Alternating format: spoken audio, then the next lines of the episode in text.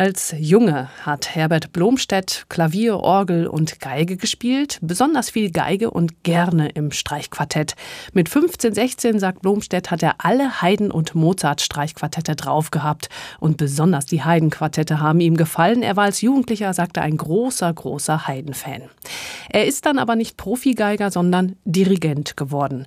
Seit den 1950er Jahren dirigiert er zum Beispiel die Sächsische Staatskapelle Dresden noch zu DDR-Zeiten das Leipziger Gewandhausorchester, das San Francisco Symphony Orchestra, die Bamberger Symphoniker, die Wiener Philharmoniker und, und, und. Die Liste ist recht lang. Und egal vor welchem Orchester er steht, die Musiker, die sitzen dann auf der Stuhlkante vorne und haben wirklich Freude daran, mit ihm zu arbeiten, konnte ich selbst erleben beim Symphonieorchester des Bayerischen Rundfunks. Für sein Lebenswerk bekommt er am 8. Oktober im Konzerthaus in Berlin den Opus Klassik Preis verliehen und aus diesem Anlass habe ich ihn zu Hause in Luzern angerufen. Herr Blomstedt, Gibt es eigentlich Partituren, die Sie nicht mehr aufschlagen und studieren, weil Sie sie schon auswendig kennen? Das muss man, äh, muss man grundsätzlich sagen. Wenn man das einmal auswendig äh, musiziert hat, dann sitzt das nicht wie in Stein äh, für das ganze Leben. Mhm. Es verschwindet sehr leicht. Die Details werden mehr und mehr diffuser, je, je länger die Zeit geht. Und man muss wieder von neu anfangen. Es geht ja um, um sehr viele Details. Und diese Details ist macht das Leben von der Partitur aus. Und wenn die Details äh, fehlen, dann, dann ist kein Leben mehr. Dann ist es nur so ein Blabla-Erlebnis und das ist ja nicht, was Sie wollen. Mhm.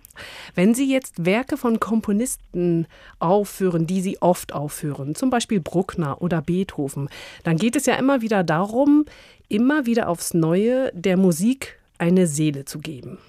Wie machen Sie das? Die erste Voraussetzung ist, man, dass das Kenntnis von diesen Partituren total ist. Das ist sehr anspruchsvoll, wenn ich sage total. Die zweite Voraussetzung ist, dass man das auch emotional darstellen kann. Nicht nur äh, betrachten äh, wie ein fantastisches Objekt, sondern das ist etwas, was lebt. Herr Blomstedt, kommen wir zu Ihrer Karriere als Dirigent. Woher kam dieser Berufswunsch? Ja, ich habe natürlich viele Modelle gehabt, auch als Kind.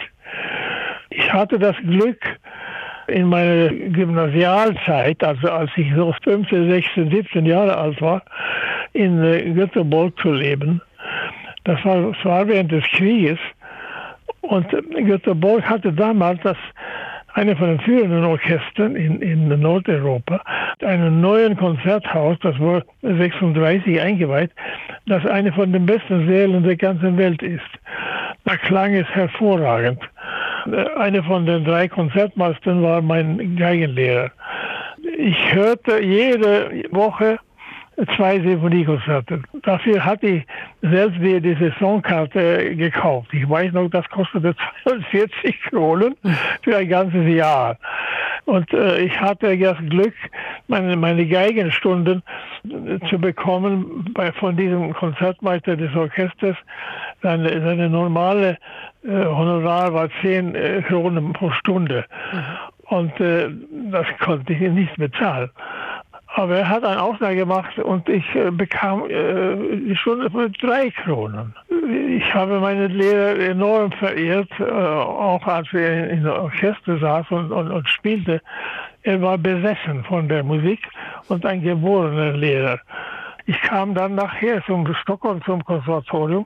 Das war das einzige Konservatorium damals in, in Schweden. Äh, dann, hörte ich natürlich auch ab und zu sehr große Dirigenten.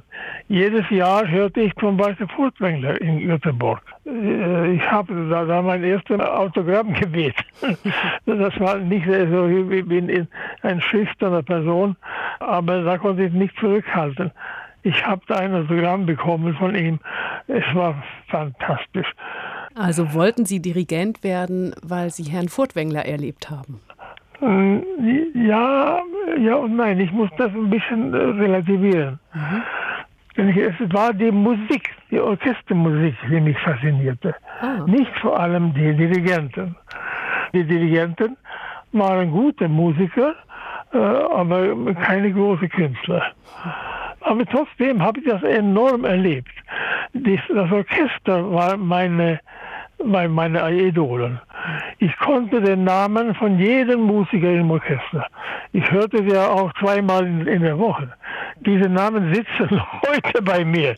Also es waren nicht die Dirigenten, die mich fasziniert haben. Mhm. Das war Ausnahme, das war, das war Luxus. Aber die Musik, mhm. die Orchester hat mich fasziniert. Mhm.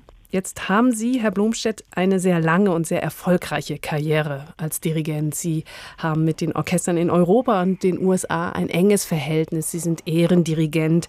Manchmal habe ich das Gefühl, egal wo Sie hinkommen, die Orchestermusiker verehren Sie und sitzen ganz vorne auf der Stuhlkante. Man denkt auf den ersten Blick, bei Ihnen lief alles wie am Schnürchen. Gab es denn nicht auch mal Momente, als Dirigent in puncto Karriere, wo Sie wirklich Probleme hatten, Entscheidungen zu fällen, wo Sie gezweifelt haben? Ja, das ist, das völlig normal. Wenn, wenn das fehlt, dann glaube ich, wird es nichts. Zum Beispiel, ich war sehr begeistert von Mrawinskis Aufführungen von den Tchaikovsky-Symphonien auf Schallplatte. Und ich hatte damals schon debütiert und haben mit der Stockholmer Philharmoniker auch ein paar Tchaikovsky-Symphonien gespielt und hat mehr oder weniger Brawinski äh, kopiert sozusagen seine Tempi und war sehr begeistert davon. Das ging überhaupt nicht. Das ging total schief. Und äh, man kann nicht äh, jemand anders imitieren, wenn man selbst die Verantwortung hat. Das, das geht früher oder später schief. Mhm. Herr Blumstedt, jetzt haben Sie schon einige Auszeichnungen bekommen, unter anderem das Große Verdienstkreuz mit Stern. Das ist eine besondere Stufe des Bundesverdienstordens. Und dieses Jahr bekommen Sie den Opus Klassik für Ihr Lebenswerk. Wie geht es Ihnen damit, diesen Preis zu bekommen? Ja, man hat ja da keinen Einfluss, Gott sei Dank. man kann nur danken und äh, dann schnell vergessen. Also sind Ihnen äh, solche Preise nicht wichtig? Das ist wichtig für die Öffentlichkeit, nicht für den Künstler. Ich hatte eine, eine ältere Kollegin in Deutschland, die hieß Eugen Jochum. Mhm. Der hat einen wunderbaren Humor und hatte äh, äh, auch ein gutes Rezept dafür. Wenn er solche Reise bekam, da sagte er immer, das kommt wieder in den Blechkasten. Also man soll sich natürlich darüber freuen und das kann in einer gewissen Zeit eine, eine große Aufmunterung sein, die man braucht. Aber wenn das dazu führt, dass man glaubt, jetzt bin ich sehr tüchtig, jetzt bin ich einer von den Großen, dann ist das schon gefährlich. Herr Blumstedt, ich danke Ihnen sehr für Ihre Zeit und ich wünsche Ihnen alles Gute, vor allen Dingen Gesundheit. Bleiben Sie fit und dirigieren Sie weiter. Vielen Dank.